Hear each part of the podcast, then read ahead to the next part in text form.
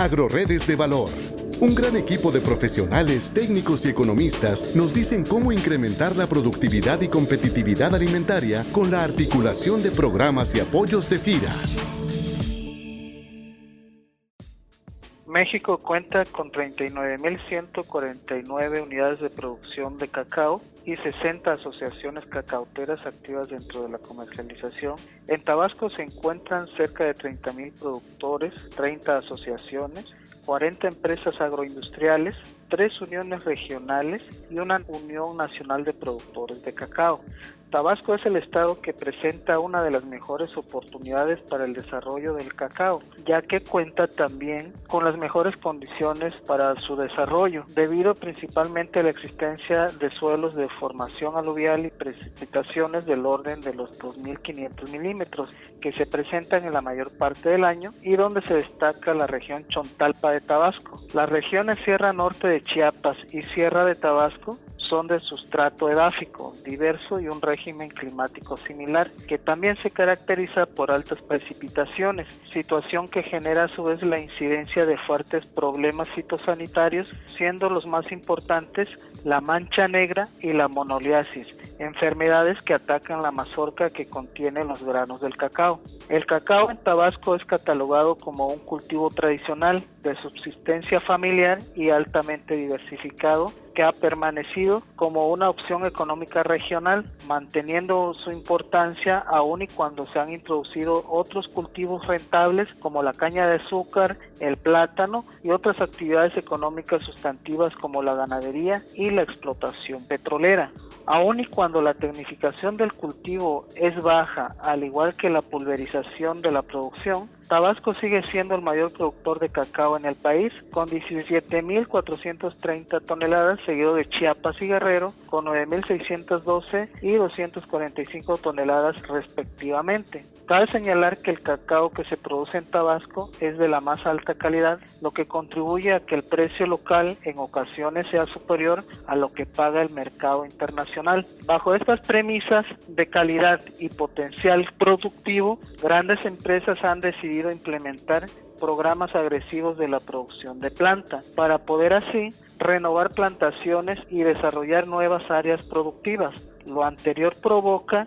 diversas necesidades de inversión que van desde la adquisición de terrenos hasta el establecimiento de nuevas agroindustrias en el estado. Dentro de las principales inversiones que podemos identificar destacan el establecimiento de viveros para producción de planta de calidad, compra de tierras para el establecimiento del cultivo, renovación de cacautales y adquisición de paquetes tecnológicos de alta productividad. Estas necesidades de inversión generan también mayor necesidad de recursos para la compra de producto por parte de comercializadores y la necesidad de pagar certificaciones tanto para productores como comercializadores, además de otras inversiones necesarias para reforzar a las agroindustrias que se dedican al procesamiento del chocolate. Lo anterior genera también la oportunidad de crear nuevas organizaciones de pequeños y medianos productores principalmente con el objetivo de formar alianzas de producción y comercialización para abastecer a grandes empresas. En ese sentido y a fin de incrementar los rendimientos por hectárea,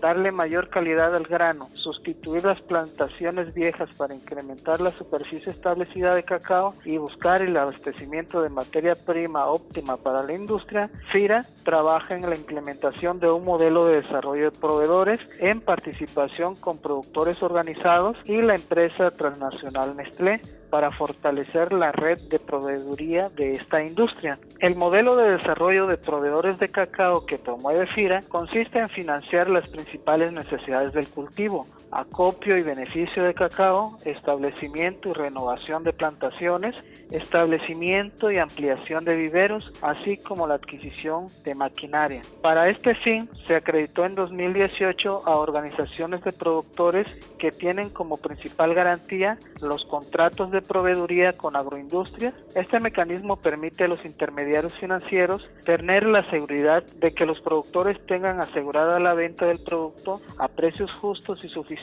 para cumplir compromisos de crédito. En el 2018, CIRAP autorizó dos líneas de crédito para que estas organizaciones de productores de cacao tuvieran disponibilidad de recursos para su establecimiento con dos bancas comerciales. Como apoyo adicional, FIRA destinó recursos para la capacitación de productores mediante cursos de capacitación, eventos demostrativos y el pago de asistencia técnica a productores en el estado de Tabasco. Finalmente, una alternativa que puede apoyar a incrementar la producción de cacao de alta calidad y servir para generar alianzas entre productores, comercializadores y agroindustria es la firma de convenios de producción y contratos de compraventa entre los diferentes actores de la cadena. El reto en el modelo es replicar con más financiamiento a organizaciones de pequeños productores dedicadas a la producción, comercialización y procesamiento de cacao. De esa forma se garantiza a los intermediarios financieros la colocación de créditos agropecuarios con riesgo medido y con baja probabilidad de incumplimiento crediticio, lo que abre la posibilidad de incrementar la rentabilidad y la integración de más productores hacia esquemas de financiamiento y producción que benefician las economías comunitarias y regionales en el sureste de México. Para AgroRedes de Valor les saluda Freddy Martín Guillén Dionisio, agente de En Cárdenas, Tabasco, y los invito a conocer más sobre este tema en mi correo personal fmguillen.fira.gov.mx para cualquier duda o comentario. Este podcast es una producción de la Subdirección de Promoción de Productos y Servicios de FIRA.